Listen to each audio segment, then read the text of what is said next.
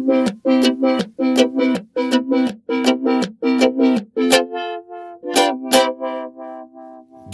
Nabelshow. Fehllos Selbstgespräche Podcast. Hallo, hallo, guten Morgen. Herzlich willkommen in der Nabelshow. Ich bin Felo, das, das muss ich hin und wieder mal dazu sagen, äh, weil angeblich die vielen, vielen, vielen Neuzugänge das sonst nicht verstehen könnten, dass ich, also dass, dass ich ich bin. Weil die vielen Neuzugänge, das sind also Plural, dann, dann alle beide wahrscheinlich. Du und du. Hallo, ich bin Felo. Wie heißt ihr beide denn? Ich, äh, keine Ahnung. Ähm, äh, es ist morgen, es ist früh morgens, also bei mir tatsächlich, also nicht so früh mehr, äh, aber immer, immerhin noch früh genug. Äh, und was es bei euch ist, behaupten wir einfach mal, es ist früh morgens, denn es ist mir ehrlich gesagt Wumpe, denn wichtig ist jetzt gerade hier, ich, ich, ich bin jetzt wichtig, was ich jetzt mache. Hallo, da hinten aufpassen, nicht jetzt rumspielen. Ihr, seid jetzt mal, ihr, ihr müsst jetzt nur zuhören. Ihr, ihr, könnt jetzt so tun, als ob es früh morgen wäre, egal was ihr macht. Ähm, klappt nicht, oder? Na, egal.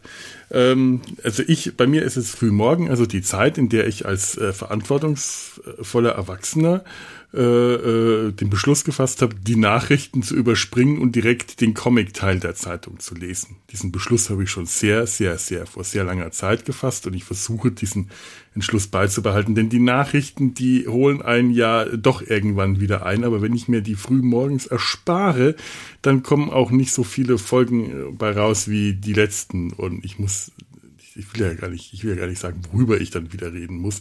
Es kann ja sein, dass es unterhaltsam war, aber äh, mich vergnügt das nicht unbedingt so besonders. Was mich mehr vergnügt, ist es morgens einfach meine Comicstrips zu lesen, dann habe ich gleich einen viel schöneren Start in den Tag. Und das habe ich heute äh, zum Teil schon getan. Äh, die, größte Runde habe ich noch vor mir, aber einen Comicstrip, den ich dann nämlich heute jetzt auch endlich vorstellen will. Yay, Comic-Vorstellung, hurra! Es ist endlich, ich schaffe das endlich heute. Ähm, also eigentlich habe ich vor, zwei Comics vorzustellen. Der eine gehört zu meiner täglichen morgendlichen Web-Comic-Strip-Runde und der andere ist ein etwas anderer Comic, der aber durchaus mit dem, mit dem ersten zusammenhängt. Und ähm, mal schauen, ob ich das schaffe, heute beide am Stück vorzustellen. Wenn nicht, dann gibt es heute den einen und beim nächsten Mal den anderen. Der erste Comic den ich vorstellen möchte. Das ist äh, der Comic Cul de Sac. Das, äh, ich, ich weiß nicht, wie man den richtig ausspricht. Cul de Sac, Cul de Sac schreibt sich C-U-L-D-E-S-A-C.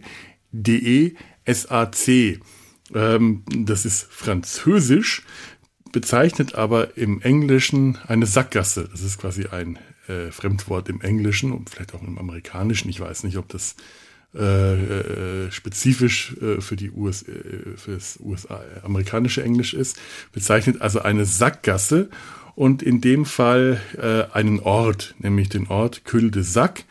Der Comic ist von Richard Thompson ähm, und spielt in eben diesem Ort. Cul de Sac ist so, ein, so eine typische Suburb, äh, Vorstadt, lauter Reihenhäuser, eins sieht aus wie das andere. Ähm, und in, in, in diesem Cul de Sac lebt Alice Otterloop mit ihrer Familie. Ähm, erstmal vorneweg was zu Richard Thompson. Äh, der lebt leider nicht mehr. Der wurde nicht sehr alt. Der ist mit äh, 58 an einer Parkinson-Erkrankung gestorben, an Komplikationen. Und das ist, äh, Parkinson ist natürlich für einen Comiczeichner besonders hart. Ähm, dass das aber trotzdem geht, äh, hat er bewiesen. Und äh, nicht nur er, die, das prominenteste Beispiel ist Charles Schulz, der Peanuts-Zeichner. Ähm, der hatte ja bekanntermaßen auch Parkinson, was in den äh, späteren Comics seine Linie immer so zittrig, also ja, markant zittrig aussehen ließ. Dieser Stil der daraus entstanden ist aus der, aus, aus der traurigen Notwendigkeit mit einer Krankheit, die das Nervensystem angreift und die Hände zittern lässt und noch Schlimmeres mit einem anstellen kann, ähm, hat sich für Charles Schulz als sehr, äh, es ist gewissermaßen als Markenzeichen etabliert, so traurig das ist. Richard Thompson hat am Anfang seiner Erkrankung gesagt, dass er weiterzeichnet, dass sich das auf seine Zeichenhand äh, kaum bis wenig auswirkt. Ob das so stimmt, weiß ich nicht. Denn äh, also ich weiß, dass sich die Krankheit bei ihm ausgewirkt hat dass er trotzdem immer wieder den Comicstrip aussetzen musste, was dann dazu geführt hat, dass er von befreundeten Zeichnern und Zeichnerinnen äh, als Gastzeichner äh, der Strip weiter, also eher, eher der Strip von, von bezeichneten Gastfreunden, äh, äh, von, von, von befreundeten GastzeichnerInnen weitergeführt wurde. Letzten Endes musste er ihn dann doch aufgeben, äh, weil einfach die Belastung zu stark war. So ein äh, wie er selber gesagt hat, äh, ich, ich, paraphrasiere das jetzt in etwas sinngemäß, ähm, Parkinson ist ein, ein, ein, sehr egoistisches Wesen, ein sehr egoistisches Kind, das erfordert die gesamte Aufmerksamkeit, so etwa wie äh, seine Hauptfigur Alice Otterloop. Und leider erfordert aber auch ein täglicher Comicstrip, ein Daily Strip ebenfalls die gesamte Aufmerksamkeit zwei solcher Kinder ähm, schafft er nicht mehr. Also hat er sich dann letzten Endes leider um das Alzheimer, äh, Quatsch, Alzheimer, das habe ich neulich schon falsch gesagt, um das Parkinson-Kind kümmern müssen und ist äh, Jahre später dann auch äh, ja gestorben. Also das ist, ist ist, nicht schön, aber nun ja. Sein Stil war allerdings auch schon vorher sehr krakelig. Ich weiß also nicht, wenn ich Strips von ihm sehe, die besonders krakelig wirken und auch wirken, als ob die Figuren extrem schlecht gezeichnet sind, ob das jetzt mehr dem Parkinson oder mehr dem eigenen Zeichenstil zuzuordnen sind.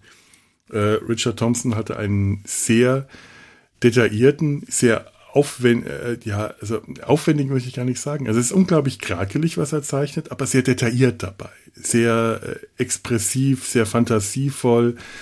Ähm, das ist ein, ein, ein der kann mit äh, viel Gekrakel und wenigen Strichen eine unglaubliche Welt aufbauen. Seine Strips können komplett minimalistisch sein und die können komplett überbordend sein. Das äh, kann vom riesigen Wimmelbild, wenn er ein, ein, eine, äh, ein, ein Röhrenrutschbahn, Spielplatz, so ein Dschungel, äh, Dschungel äh, äh, zeichnet oder einen Verkehrsstau, etwas, was er sehr gerne zeichnet, mit äh, immer etwas äh, äh, retro anmutenden Autos oder eine äh, verschachtelte, verwinkelte Struktur aus Strandhäusern. Äh, das ein, ein, kann der Bilder schaffen, indem man sich stundenlang verirren möchte. Er hat einen auf seiner Seite ein äh, hat, hat, hat er ein, ein, ja, ein, ein Poster gezeichnet, Cul de Sac and Adjacent Places, wo man in einem schönen, auch retro, äh, also ja, ja schon, schon vintage anmutenden Stil, ähm, äh, wie er dies, diese, diese Siedlung gezeichnet hat, die in seinem Bild auf einem Hügel liegt, auf einem, also auf einem Hügel ganz oben eine Art Schloss, das lässt sich nicht sagen, es ist tief in, in, Wolken.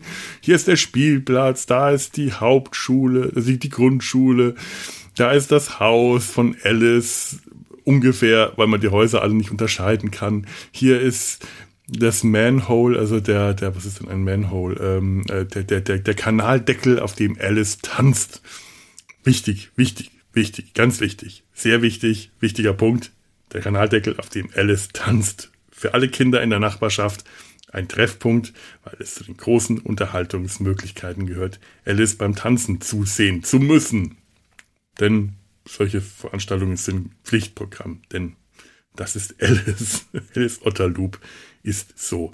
Äh, um diesen, diesen Berg herum ist eine Mauer und um, unterhalb dieser Mauer ein ewiger, nicht enden wolltender äh, Verkehrsstau und darunter der Kindergarten Bliss, äh, PPP, äh, nein, B mit, mit dem weichen B, Bliss Haven Academy. Bliss, die Bliss Haven Academy ist die Vorschule, der Kindergarten, in der Alice, vier Jahre alt, mit ihren Freunden äh, äh den, den Kindergarten bei Miss Bliss besucht. Miss Bliss hat auch einen Freund, Jimmy Fretwork, ein Banjo-Player. You can't tie down a Banjo-Player. Für die Kinder sehr wichtig, diese Weisheit, man kann einen Banjo-Player nicht fesseln, er wird ewig nur ihr Freund sein und es ist für die Kinder ohnehin schon erschreckend genug, dass ihre Kindergärtnerin einen Freund hat. Das ist wie Lehrer, die ein Privatleben haben. Sowas geht nicht. But you can't tie down a banjo player. Ähm, okay, ihr, ihr versteht wahrscheinlich gar nicht, worüber ich jetzt rede. Das sind alles so Insider, die mir große Freude bereiten, weil sie immer wieder auftauchen. Wie viele Cartoonisten hat auch äh, Cul de Sac wiederkehrende Themen, die immer wieder kommen und immer wieder neue Variationen äh, bilden. Das ist, das, das kennt man bei den Peanuts, das kennt man äh, bei Garfield, das kennt man aus allen Comicstrips, Calvin und Hobbes, das ist quasi, das gehört zum Handwerkszeugs eines äh, Daily Comicstrip Artists, dass er oder sie ähm, bestimmte Erzählstränge immer wieder neu aufgreift, immer wieder ne diese Themen immer neu variiert, denn sonst kannst du so einen Daily Strip gar nicht machen. Wie viele äh, Strips die gibt's damit, die damit beginnen, dass Snoopy auf seiner auf dem Dach seiner Hundehütte liegt? Oder äh, sich in die äh, Fantasiewelt äh, von, wie, heißt der, das ist des furchtlosen Weltraumfahrers, ich glaube, Spiff flüchtet oder Garfield äh, von, von wie, wie hieß die kleine Katze oder von Odi dem Hund genervt wird. Immer wieder, immer wieder neue Variationen, immer wieder neue Variationen und die gibt's hier auch bei Kühl de Sack und die sind großartig. Zum Teil ganz minimalistisch, zum Teil, wie gesagt, sehr aufwendig, also auch von was, was den Inhalt angeht. Alles so eine sehr skurrile Art, ein sehr skurriler, kreativer, intelligenter Humor, der auf einem Kinderniveau angelegt ist, aber für Erwachsene funktioniert. Ich glaube nicht, dass Kinder tatsächlich diesen Comic verstehen können. Ich kann mir vorstellen, dass sie Spaß daran haben können, weil die Bilder lustig sind. Aber verstehen, wirklich verstehen, den sehr tiefgründigen, hintersinnigen Humor, den glaube ich, kann man erst als Erwachsener. Ich, ich weiß es nicht. Falls ihr Kinder habt, und die Kinder Englisch können, das ist das Problem, aber vielleicht könnt ihr es ihnen ja vorlesen und übersetzen, dann zeigt denen das mal. Ähm, würde mich interessieren. Ich kann mir auch vorstellen, dass das Kindern nicht gefällt, weil es zu krakelig ist. Das kann ja auch sein. Also ähm, ich, ich weiß noch, als bei uns im Studium Leute angefangen haben, ähm, also bei, im Illustrationsbereich Kinderbücher zu zeichnen, die aussehen, als würden sie von Kindern, wären sie von Kindern gezeichnet worden das war nicht gut, denn Kinder mögen sowas in der Regel nicht. Die wollen sich äh, weiterentwickeln, was ihre Lernen, was ihre, was ihren Lernprozess angeht, also auch den bildlichen Lernprozess. Und die wollen äh, Bilder, Bilder sehen oder brauchen Bilder, meiner Meinung nach. Das, ich weiß nicht, ob das stimmt. Ich bin da jetzt kein Pädagoge, aber so war das in etwa. Also auch der Konsens dann im Illustrationsbereich. Bilder, die sie fordern, die sie weiterbringen. Also Bilder, die eigentlich ein kleines bisschen zu anspruchsvoll und zu perfekt sind, die sie quasi lernen können, sie zu verstehen. Wenn die Bilder auf dem gleichen Niveau gezeichnet sind, die auf dem sie stehen, ähm, dann langweilt das Kinder. Und ich kann mir vorstellen, dass obwohl die Zeichnungen von Richard Thompson auf einem sehr hohen Niveau krakelig sind, sind sie doch in erster Linie krakelig. Und es kann sein, dass Kinder das deswegen nicht mögen, weil die sagen, ach, das ist ja überhaupt nicht sauber gezeichnet. Es kann auch sein, dass ihr den Comic deswegen nicht mögt. Dass ihr sagt, oh, das ist mir zu viel gekritzel und gekrakel. Schaut ja mal die Köpfe an, wie sieht denn das aus? Ähm, ist durchaus möglich.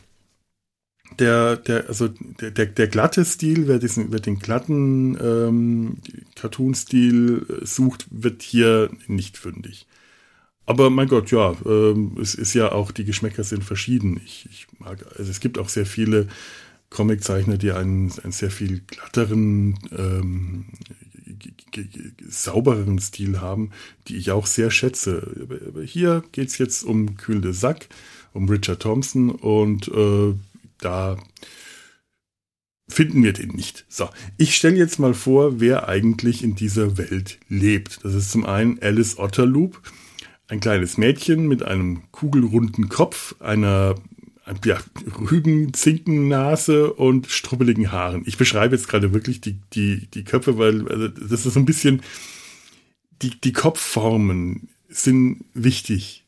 Meistens haben die Figuren ganz prägnante, sehr einfache Kopfformen, denen ein Kreis, ein Zylinder, ein Dreieck zugrunde liegt, eine Kugel, Kegel, Knollennasen, Kopfformen. Das Ganze hat auch dadurch einen ganz, ganz eigenen Retro-Charme. Die Figuren wirken zum einen einfach, sind aber zum anderen wieder sehr komplex. Dann sind da wiederum kleine Details. Dann ist da ein Junge mit einer Monobraue äh, im, im, Kindergarten. Die bräuchte der gar nicht. Das gibt ihm aber sein eigenes, ganz eigenen äh, Touch. Und mit diesen einfachen Formen kann, konnte Richard Thompson ganz toll spielen. Ähm, Alice ist sehr überbordend. Das ist ein, das ist ein sehr aufmerksamkeitsintensives Kind. Sie ist äh, laut, sie hat viel Fantasie, aber auch sehr viel Anspruch. Sie ist hyperaktiv, die ist dominant, sie ist grabby, sie ist bossy. Äh, sie ist der Boss in ihrer Gruppe. Sie ist definitiv das Kind, das den Ton angibt und das auch auf äh, recht, ähm, ja, unverschämte Art ausnutzt. Sie ist eben vier Jahre alt und da sind keine sozialen Kompetenzen bei ihr wirklich. Also dieses Kind hat null soziale Kompetenzen. Das ist eigentlich ein ziemliches Problemkind. Es macht aber Spaß, ihr dabei zuzuschauen, wie sie äh, mit der Welt hadert, weil die Welt zum Teil einfach nicht so ist, wie sie das sein will, wie, wie sie Schreianfälle bekommt, weil nicht genügend Marshmallows in ihrem äh, in ihren Frühstücksflocken sind, nur drei und die sind alle grün. Das, dafür wird dann auch mal die, äh, die, die, die morgendliche äh, das morgendliche Ritual des Kindergartens missbraucht, wie heute das Wetter, in dem jeden, jeden Tag ein Kind vortreten muss und sagen muss, heute ist das Wetter so und so, dem Hamster im Kindergarten geht es so und so, die Form des Tages ist ein Dreieck und in meinem Frühstücksflocken waren nur drei Marshmallows und sie waren alle grün. Alice, setz dich bitte alle grün. Die Kinder finden dann dementsprechend auch äh, viel wichtiger und viel interessanter, was Alice zu sagen hat, weil die, die, die Kinder schon ein, ein Gespür dafür haben, entwickelt haben, wie Erwachsene eigentlich funktionieren. Die Kinder im Kindergarten funktionieren wie Erwachsene nur auf einer wirklichen Kinderebene. Also sie benehmen sich wie Kinder, sie benehmen sich sehr viel mehr wie Kinder als Kinder das tun. Das ist wunderschön auf die Spitze getrieben und gleichzeitig äh, spiegeln sie Erwachsenenverhalten äh, wieder. Das ist ein ganz großer Spaß. Dann hat äh, Alice, äh, sie hat verschiedene Freunde, ähm, sind jetzt gerade mal nicht so wichtig, weil mir ist der, der, Dill, Dill ist einer ihrer Freunde.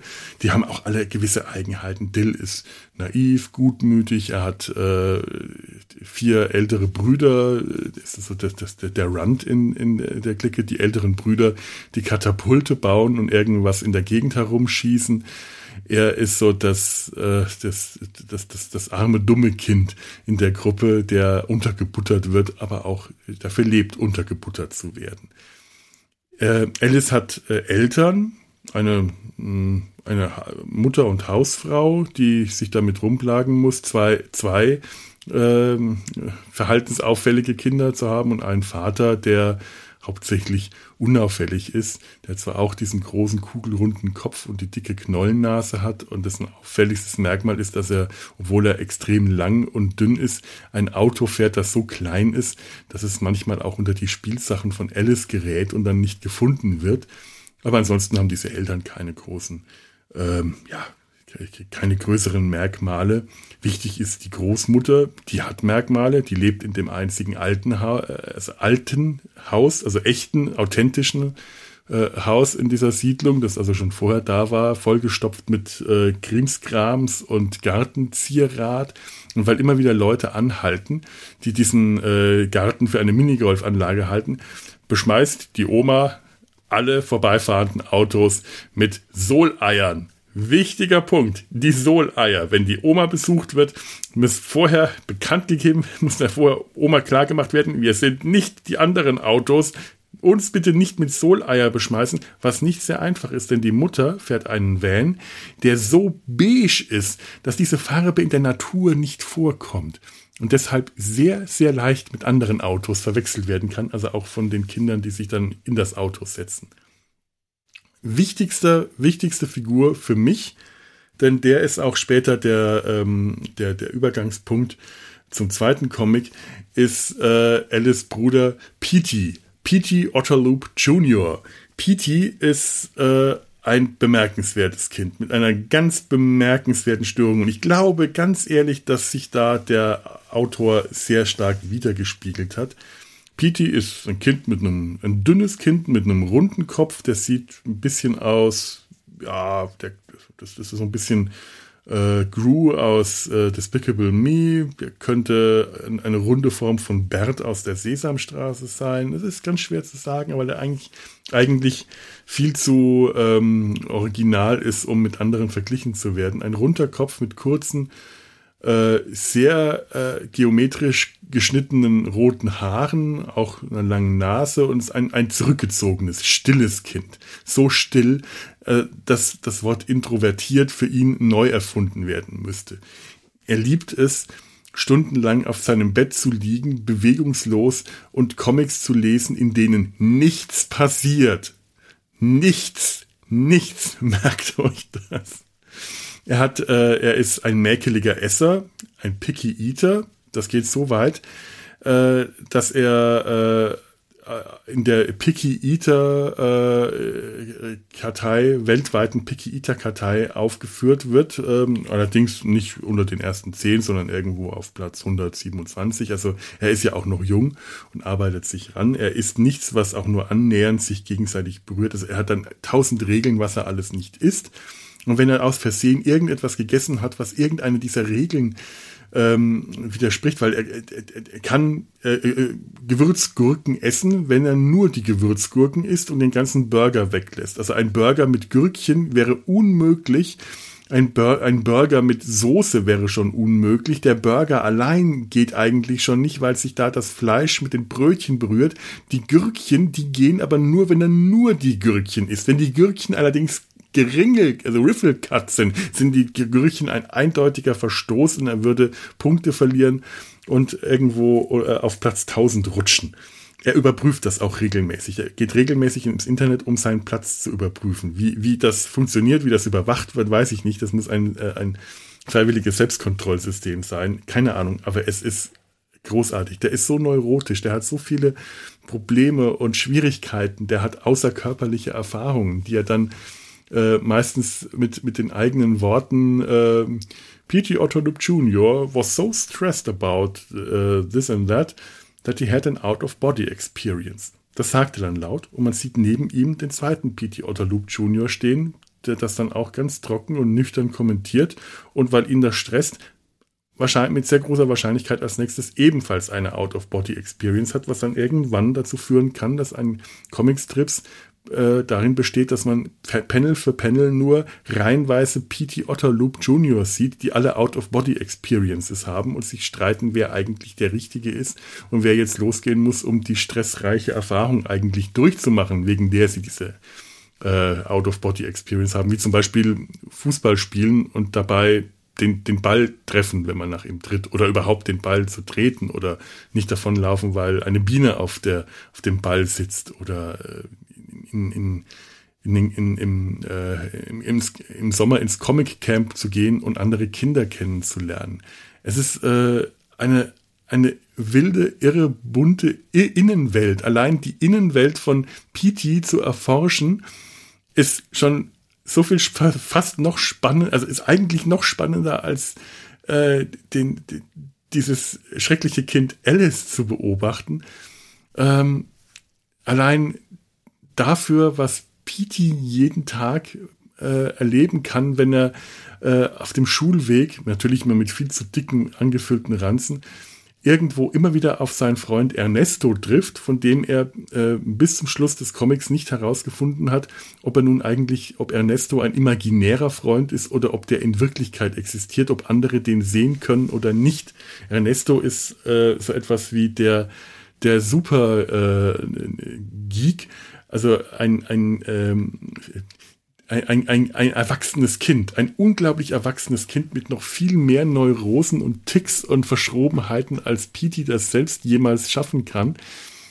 Ähm, inklusive äh, Präsident des Future Adults of America äh, zu sein. Also ein, Kinder, die die zukünftigen Erwachsenen Amerikas werden und deswegen jetzt schon erwachsen sind. Das Ganze ist so ich, ich, das, das, das, das, ich, ich, ich kann es nicht weiter beschreiben. Es ist einfach nur irre.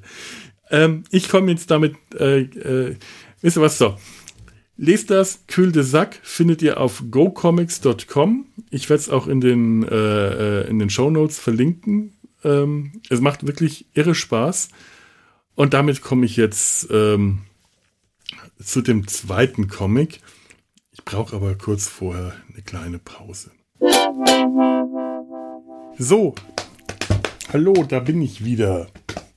Ich möchte euch jetzt den zweiten Comic vorstellen und dazu muss ich ein kleines bisschen zurückgehen in den ersten. Eine der, äh, äh, eine der Lieblingscomics, die P.T. Otterloop liest, ist der, äh, ist der Comic Little Neuro, Little Neuro. Und ihr wisst vielleicht jetzt schon, wo es da hingeht. Little Neuro ist eine Parodie auf den Comicstrip, auf den alten Zeitungsstrip Little Nemo in Slumberland von Winsor McKay. Das wird jetzt auch gleich Spoiler der Comic sein, den ich vorstellen möchte.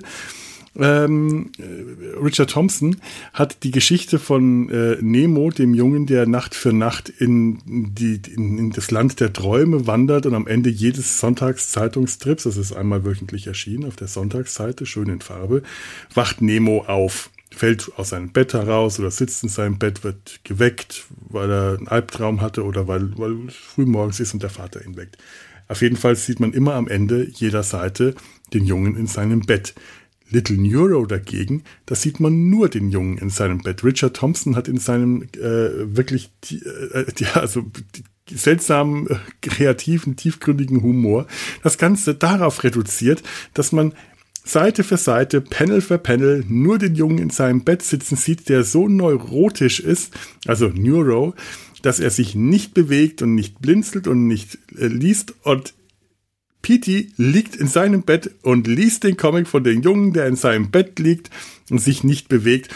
Und das, der, der, der, der größte, äh, das, das, das, die Challenge für ihn ist, sich mindestens genauso wenig zu bewegen wie seine Comicfigur es ist, ähm, es ist ein, ein herrlicher, ein herrlicher, äh, schräger Einfall.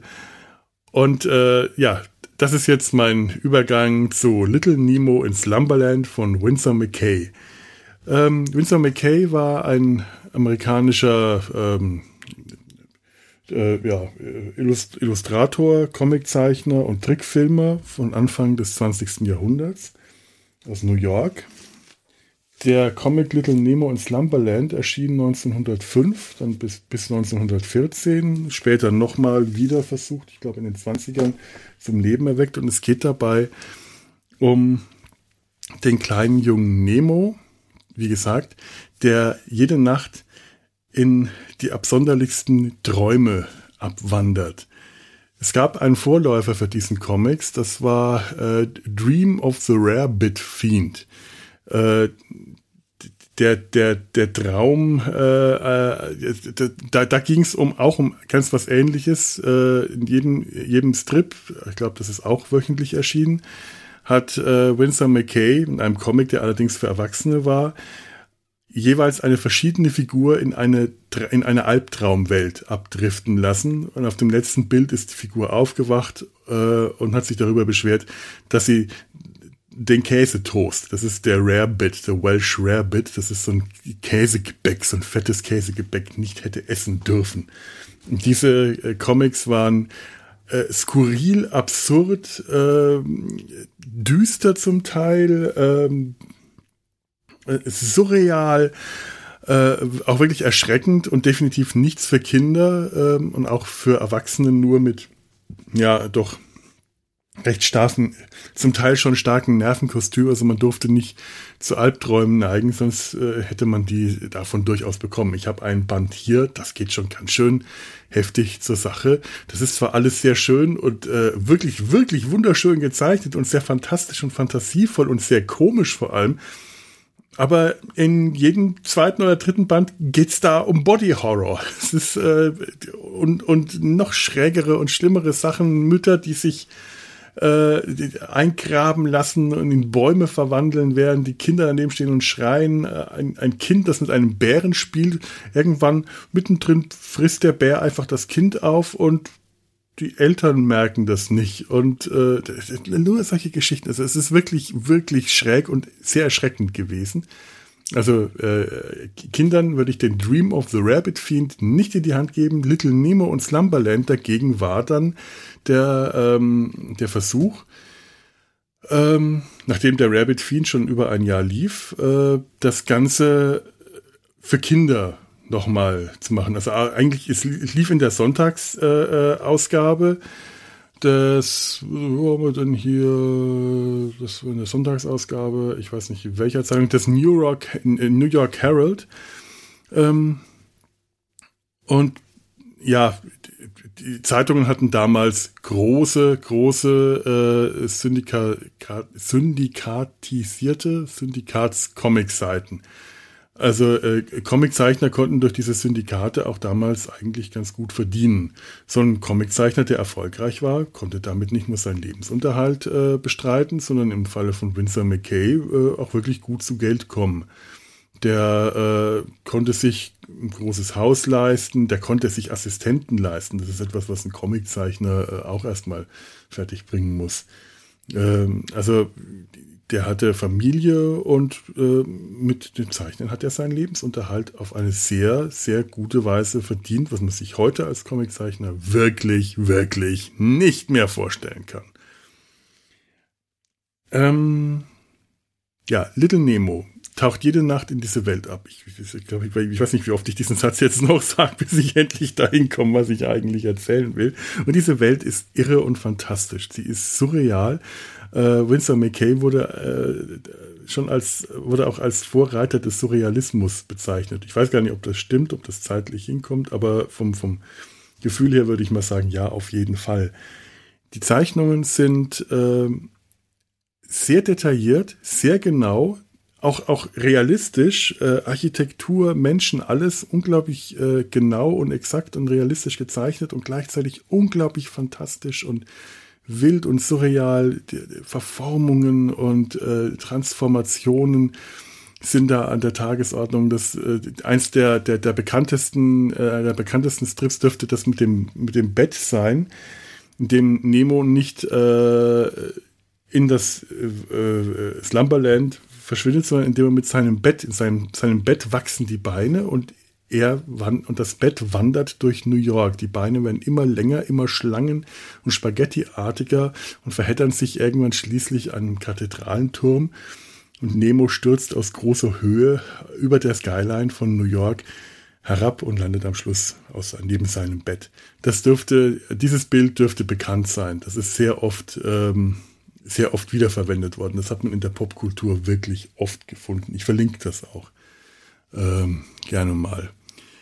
Andere, äh, äh, andere Strips zeigen, es gibt da verschiedene, äh, gab verschiedene ähm, Erzählstränge. Manchmal hat er einfach nur irgendwelche, äh, sind ihm Missgeschicke passiert, manchmal ist er ins äh, Schlummerland, ins Slumberland, ähm, im, äh, im Slumberland unterwegs gewesen, hat versucht, König Morpheus zu treffen und die Prinzessin und wurde daran gehindert, König Morpheus zu finden. Also es gibt ganze Erzählstränge, in denen Nemo durch Slumberland irrt und weil er da aber ein, ein berühmter Gast ist in Slumberland, denn er ist ja schließlich der Träumer, der dieses Land überhaupt erst möglich macht, versucht ganz Slumberland ihn zu finden.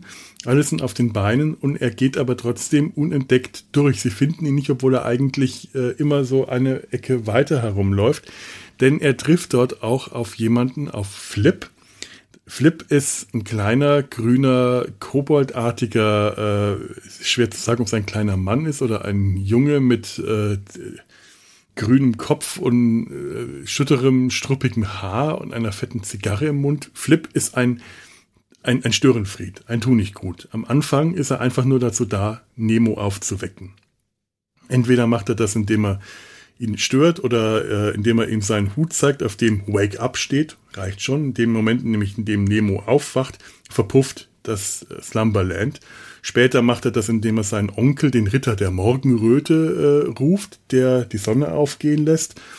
Das Ganze äh, ändert sich dann. Irgendwann begleitet er Nemo auf seinen Abenteuern, ist aber immer der, der Störenfried und Tunichtgut, der alles durcheinander bringt, der immer irgendwo die, den ganzen Ablauf stört, der Leute provoziert, wodurch eine Rettungsmission äh, vereitelt wird und das Schiff, das sie retten soll, das Piratenschiff, auf dem sie sich gerade befinden, mit tausend Kanonenkugeln zerfetzt. Einfach weil Flip frech war. Diese Bilder, die ich da gerade beschreibe, ähm, tausend Kanonenkugeln, man sieht dann wirklich ein, ein, ein, ein, ein, ein Standbild, in dem die Kanonenkugeln in der Luft hängen. Das sind wirklich Bilder wie aus einer Animation. Auch die Bewegung dieses Betts, das durch die, durch, durch die, äh, durch, durch diese Stadt wandert oder wenn Nemo an einem riesigen Geländer herunterrutscht und dieses Geländer immer größer und immer auffallender wird, dieses Treppenhaus immer surrealer sich verformt, wenn sich Paläste, wenn Paläste aus dem Boden wachsen oder Säulenhallen entstehen und vermorfen, sich verschieben, sich der, der ganze Raum um 90 Grad dreht, äh, wenn die, die, die Figuren in Bewegung sind, alles wirkt wie ein Einzelbild, jedes Panel wirkt wie ein Einzelbild einer ausgeklügelten, ausgefeilten Animation. Das, äh, man, man könnte ohne Probleme diese Bilder nehmen als Keyposen und In-Betweens dazwischen setzen und bräuchte zum Teil sehr viele, aber es, es, würde funktionieren. Es ist so durchdacht, dass die Bewegungen funktionieren. Denn Winsor McKay war nicht nur äh, äh, Comiczeichner, der war auch Trickfilmer. Der war einer der ersten Trickfilm, großen Trickfilmpioniere. Ich glaube, mit Gertie the Dinosaur oder Little Nemo hat er, ein, hat, hat er angefangen. Äh, Gertie the Dinosaur ist ein, äh, ich glaube, es ist schon relativ bekannt, auch wenn die wenigsten den Film ganz gesehen haben werden. Der, äh, damit ist äh, Winsor McKay aufgetreten mit diesem Film. Auf, auf, auf, auf, auf äh, diesen, hat diesen Film wirklich Bild für Bild gezeichnet, ein großer Dinosaurier, mit dem er auf der Bühne dann interagiert hat. Er hat Gertie Tricks vorführen lassen, hat so eine kleine Nummer einstudiert der sie dann den See leer trinkt oder sich mit einem Mammut streitet oder äh, einen, Apfel auffängt, der, den man äh, ihr zuwirft. Ähm, solange bis der, der, der Zeitungsherausgeber äh, eingeschritten ist, weil äh, der, der wollte nicht, dass sein Starzeichner äh, zu viel Zeit auf den, auf, den, äh, auf den Bühnen verbringt und zu wenig Zeit am Zeichentisch. Also hat er äh, vertraglich untersagt, dass seine Angestellten äh, ja Nebenverdienste äh, in, in Form von öffentlichen Auftritten ähm, einfahren dürfen. Also hat äh, Winsor McKay diesen Zeichentrick äh, umgearbeitet, hat eine Rahmenhandlung dazu äh, geschrieben und hat die gefilmt, Realfilm, in dem er mit seinen Zeichnerkollegen ein, eine Wette eingeht, äh, dass er einen Dinosaurier allein durch Zeichnungen beleben kann. Und dann ist dieses Interagieren im Film und dieser Film wiederum, der wurde vertrieben, äh, also äh, landesweit in den ganzen USA und war sehr erfolgreich. Ähm, ich verlinke den mal. Schaut euch den an. Das ist wirklich toll. Ich verlinke auch einen Film, in dem, äh, in dem Winsor McKay Animationsübungen mit Nemo, Flip und anderen Charakteren aus Little Nemo macht. Das ist total klasse. Es sind eigentlich wirklich nur Animationsübungen, es sind Morph-Übungen, aber die sind so detailliert, denn diese Figuren sind unglaublich detailliert. Die sind für einen Zeichentrick eigentlich viel zu detailliert. Da würdest du im Zeichentrick solche Figuren ganz stark reduzieren, ganz stark vereinfachen. Äh, statt äh, eine struppelige Haarmähne würdest du einfach nur eine vage Form machen und statt 20 Zacken an Haaren machst du halt drei große Zacken und äh, Winsor McKay hat aber jedes einzelne Bild gezeichnet und hat äh, nur später, als er ähm, mit, mit seinen Comics erfolgreich genug war, denn mit den, mit den ähm, äh, Zeichentrickfilmen, die hat er eigentlich mehr als Hobby gemacht. Ähm, erst später hat er dann einen Assistenten dazu äh, engagiert, der die Zwischenphasen zeichnet. Denn Winsor McKay war der Erste, der dieses für mich komplett gängige äh, Animationsmodell des Keyphasen- und Zwischenphasenzeichnens entwickelt hat. Also damit war er ein Vorreiter. Also der hat nicht Bild für Bild für Bild für Bild für Bild eine Animation durchbewegt, so, äh, durchanimiert, so wie das vorher üblich war, sondern der hat eine Bewegung in Keyposen aufgeteilt und hat dann den Assistenten die Füllzeichnungen, die In-Betweens, die Zeichnungen dazwischen zeichnen lassen oder das eben am Anfang auch alles selbst gemacht. Gertie, the Dinosaur, ist gezeichnet worden, bevor das System der Animationsfolien aufgekommen ist. Das heißt, alles auf Papier, und zwar jeweils auf einem Blatt Papier, der große, sehr detailliert gezeichnete Dinosaurier und der ganze Hintergrund die Höhle, die Berge, das See, das Mammut, das Seeungeheuer, der fliegende Drache, all das, was da vorkommt, ist jeden einzelnen Bild, Bild für Bild durchgezeichnet. Da hat er allerdings dann auch einen Assistenten schon gehabt, der in jedem einzelnen Bild den Hintergrund ganz genau zeichnet. Wenn man, wenn man genau hinschaut, sieht man an einigen Stellen, wo der Assistenzzeichner geschlampt hat und mal irgendeine Form vergessen hat, irgendeinen Stein im Hintergrund oder irgendwo, wo es dann mal zuckt. Man kann das, man kann das tatsächlich bemerken, wenn man, äh, wenn man drauf achtet. Weil es natürlich alles so ein kleines bisschen in Bewegung ist. 100% ging das nie, aber manchmal, bupp, ist plötzlich für ein Zwölftel Sekunde irgendein Teil weg. Und auch wenn man meint, das merkt man nicht, es zuckt einmal kurz. Es, es, es ist tatsächlich zu bemerken. Also ich meine, ich bin darauf trainiert, sowas tatsächlich zu bemerken durch den Beruf. Aber ich denke, das geht auch so. Ja, Little Nemo und Slumberland ist ein Comic, der, äh, den, den ich schon ganz früh entdeckt habe. Ich, äh, ich, ich, ich erzähle immer wieder von der Stadtbücherei Schweinfurt, die ganz seltsame, schräge äh, Sachen zum Teil hatte. Seltsame, schräge Filme, die man in normalen äh, Videotheken nicht gefunden hat.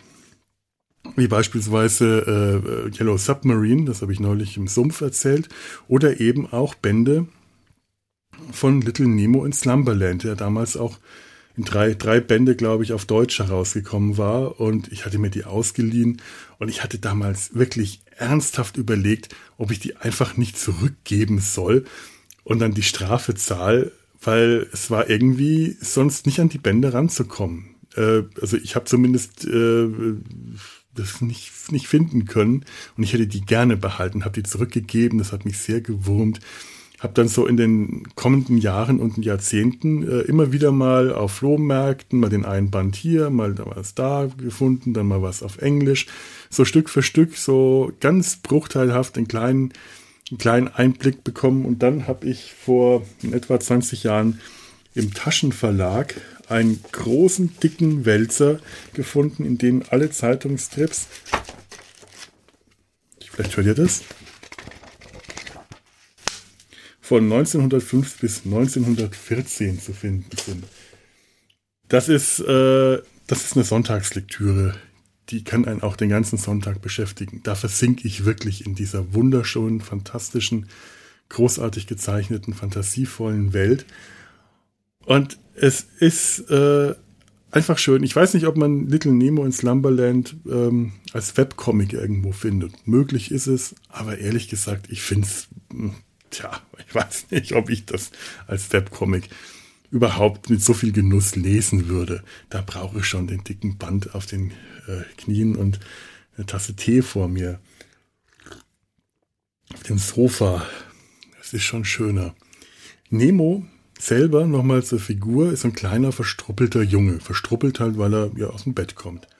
Nemo selber hat eigentlich überhaupt keine Eigenschaften. Das passt wiederum zu Neuro, der auch keine Eigenschaften hat, weil er zu neurotisch ist. Nemo ist ähm, häufig fast, fast passiv. Der hat ein, ein Nichtsgesicht, in dem man zwei dunkle Augen, Nase und Mund erkennen kann, aber eigentlich kein Charakter. In den ersten Comics hat er noch ein bisschen mehr Gesicht und das hat äh, Winston McKay dann scheinbar tatsächlich so reduziert, um in Nemo alles hineinprojizieren zu können. Auch seine Freundin, die Prinzessin, ist ein genauso, so, ein genauso gleiches Nichts. Und Flip und der Fratz, ein leider sehr rassistisches äh, Stereotyp eines äh, ja, Wilden, eines Buschwilden aus Afrika. Aber mein Gott, es sind äh, 1905. Also ich glaube, da äh, muss man jetzt nicht so viel bösen äh, Rassismus hineinlesen. Das war einfach ein ganz, damals ganz gängiges, übliches Bild. Äh, indigene Völker wurden äh, zu Cartoon-Zwecken einfach aus, aus komischen Gründen missbraucht. Ist nicht schön, aber mh, hm, verdammen möchte ich das hier auf keinen Fall, denn äh, diese Figur äh, ergänzt sich auch wunderschön mit den anderen. Man hat irgendwann im Lauf der Zeit, hat sich aus dem kleinen jungen Nemo, der allein im äh, Slumberland unterwegs ist, dann auf Flip trifft, dann auf die Prinzessin trifft, dann auf den, den wilden Fratz trifft, dann kommt Dr. Pille dazu, der Gegenspieler von Flip, ein, ein äh, kleiner Arzt mit großen Plattfüßen, einem riesigen Zylinder, der der Haus- und äh, Leib, Leibarzt von König Morpheus ist und äh, sich zur ähm, Aufgabe gemacht hat, Flip zu vertreiben. Überhaupt wollen alle Flip vertreiben. Flip ist ein Tunichtgut und gleichzeitig eben der beste Freund von Nemo, was zeigt, Nemo steht, bezieht keine Position. Nemo ist ein Nichts, mit dem kannst du alles machen. Der ähm, ist nicht für, nicht dagegen, der ist auch in den meisten Fällen gar nicht besonders aktiv. Der ist zwar manchmal neugierig und manchmal macht er auch was und äh, ganz häufig möchte er irgendwas rausfinden, aber genauso häufig hat er Angst und will nicht und ach nein, das mag ich nicht und ich, ich keine Lust und ich will wieder nach Hause oder er sagt einfach nur, ah, ah oh, hm, hm, das finde ich aber irgendwie, äh, äh, und Nemo ist ein Spielball in, diesen, in dieser Welt. Diese Welt spielt mit Nemo. Ob er jetzt äh, durch das äh, Slumberland irrt, äh, von Säulen, äh, von, von, von gotischen äh, Säulenhallen in tiefe Wälder äh, übergeht, von einem Panel in, ins nächste morphend und dann von Riesen gejagt wird, ob er selber zu einem Riesen wird, durch, durch, der durch die Straßenschluchten von New York stampft ob er äh, am Nordpol äh, ein, ein, ein Eispalast äh, besucht, der äh, später von Eisverkäufern zerstückelt wird, ob er im, äh, in, in, einem riesigen Fesselballon um die Welt fliegt. Ähm, es sind ganz unterschiedliche Geschichten, die da erzählt werden und sie haben trotzdem alle irgendwie ein, eine gemeinsame Sprache, einfach weil der Stil so ausgeprägt und so ausgefeilt war und auch so perfekt war. Also am, am, Stil hat sich nichts mehr geändert. Der, der hatte seinen Stil gefunden, Winsor McKay, zu der Zeit und den hat er eigentlich nur noch äh, perfektioniert und weiter fortgeführt. Ähm, es ist schon, es ist, es, ist, es ist toll, in diese Welt einzutauchen. Ich weiß gar nicht, wo ich jetzt hin wollte. Ich hatte irgendeinen Gedanken gefasst und der ist mir entkommen. Ähnlich wie Little, Little Neuro hat Little Nemo natürlich auch äh, viel, äh, viele äh, Echos in der Popkultur hinterlassen. Also äh, Echos wie Little Neuro. Äh, sehr viele Leute haben das äh, aufgegriffen, zum Beispiel Tom Petty in Running Down a Dream. Äh, er, kennt den Song von Tom Petty. Ähm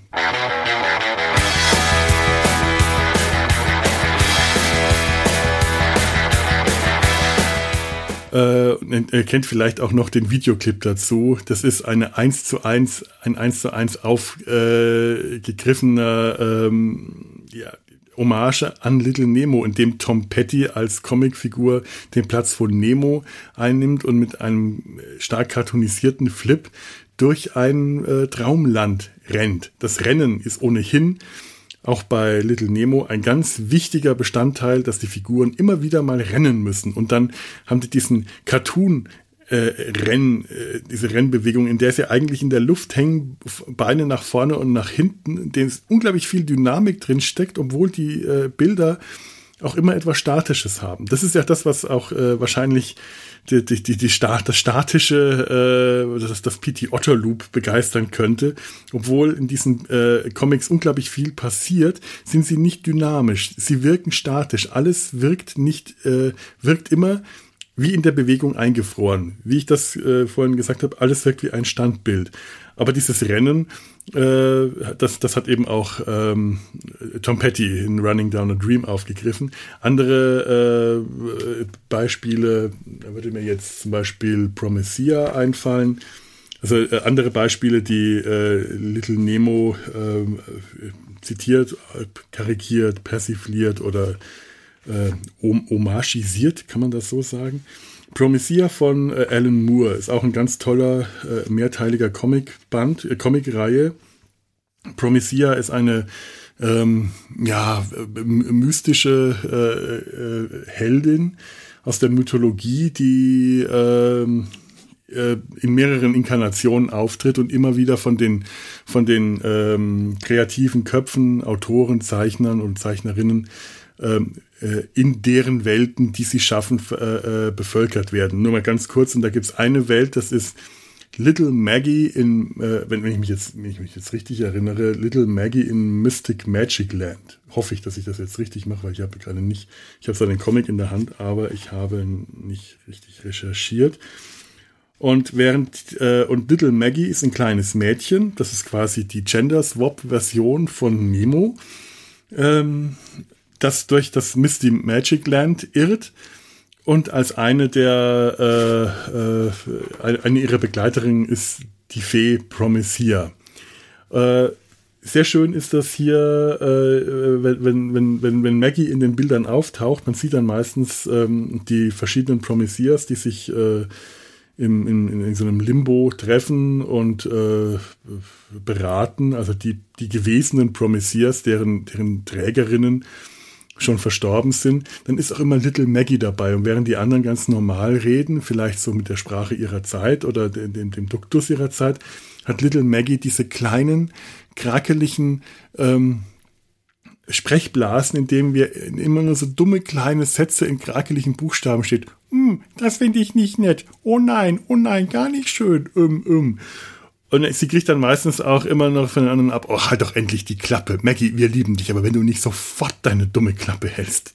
Weil äh, die anderen dieses Geplapper nervt. Und das ist tatsächlich auch das, was ich an den äh, Little Nemo Comics ganz eigenartig finde. Ich finde es, ich charmant, ich finde es gleichzeitig nervig, ich finde es unglaublich faszinierend.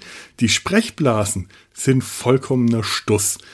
Man merkt, dass der wirklich dass Winsor McKay eine Woche für einen Strip gebraucht hat. Die sind so ausgefeilt und so ausgearbeitet, dass du da wirklich eine Woche lang dran gezeichnet hast. Ich habe die zum Teil im Original schon gesehen, weil wir vor ein paar Jahren war ich auf einer Ausstellung im Bilderbuchmuseum in, in, in, in, in, in, in, in wo ist denn das Bilderbuchmuseum? Ähm, Erft, kann das sein? Hm, Buchmuseum in Troisdorf, nicht Erft, wie komme ich drauf? Das Bilderbuchmuseum in Troisdorf. Äh, sehr empfehlenswert und die hatten vor Jahren eine Winsor McKay Ausstellung und da gab es ganz viele Originale zu sehen. Es war wirklich großartig. Äh, und da habe ich eben äh, dann auch erfahren, dass die Sprechblasen erst ganz zum Schluss eingesetzt wurden von irgendeinem Hiwi. Das hat dann der Praktikant gemacht. Dem wurde gesagt, so, äh, das und das passiert da, das und das sagen die in etwa, schreib einfach das dahin.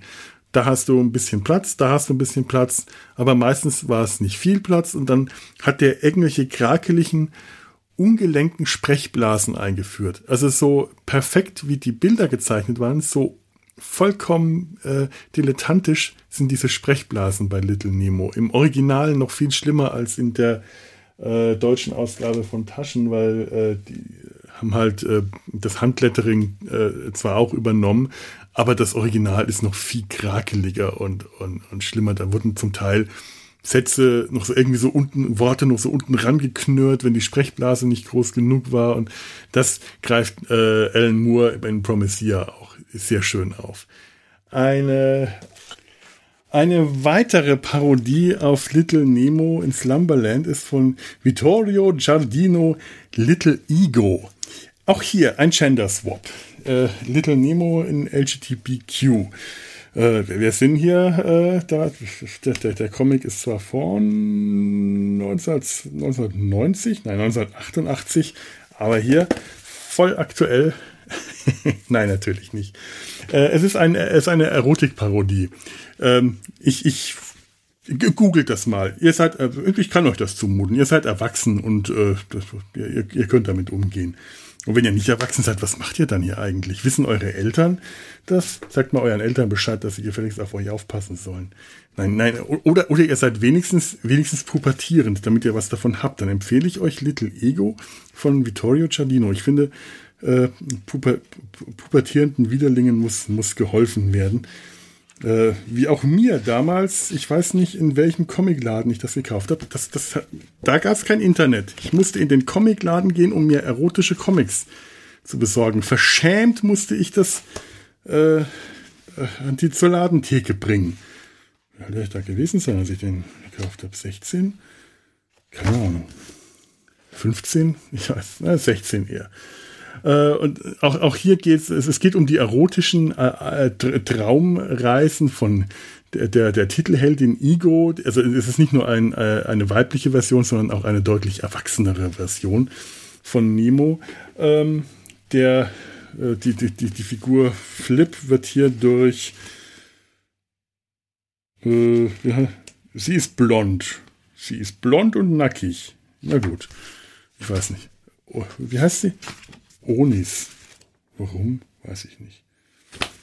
Naja, und auch in diesem Band, äh, in, die, in, diesem Comic wacht äh, Ego am Ende ihrer erotischen, sehr surrealen Abenteuer und auch sehr schön gezeichnet. Also durchaus, was, was so den, den, äh, also diesen, äh, das, dieses Spiel mit den Hintergründen, mit den Welten, mit den Backgrounds, die sich verformen und verändern, mit äh, dem ganzen Setting. Das ist sehr schön gemacht. Die Zeichnungen sind auch tatsächlich sehr schön. Es ist auch kein plumper Sex-Comic oder kein, kein Porno-Comic. Also ähm, der, ich, ich, weiß nicht, ob man ihnen pubertierenden Jungs und Mädchen wirklich in die Hand geben sollte, aber Erwachsene können das lesen. Es ist, äh, es, es ist jetzt eurem eigenen Geschmack, äh, äh,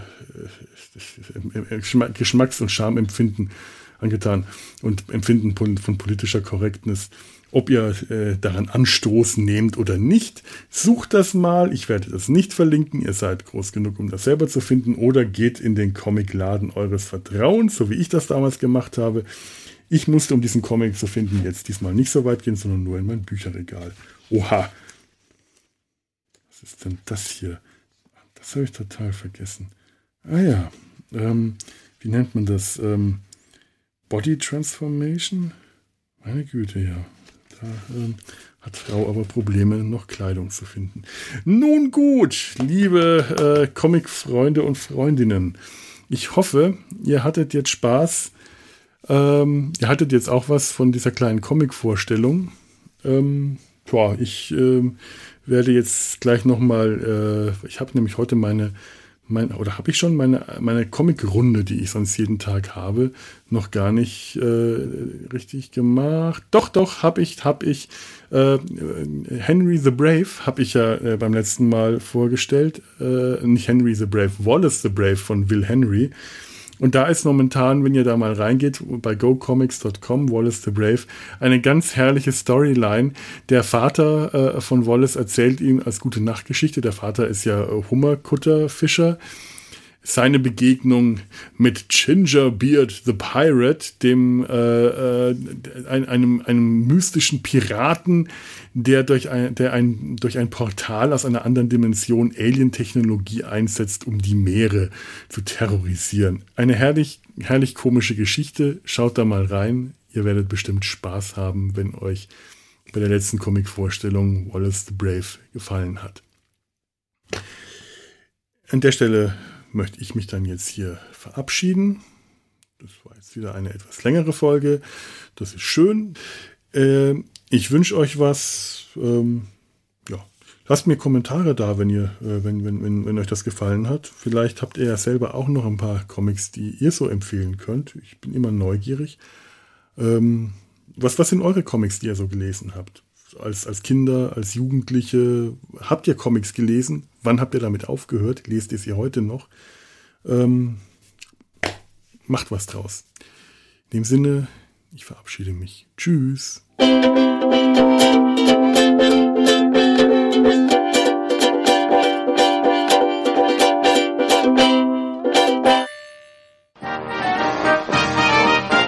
Eine Produktion des Podcast Imperiums.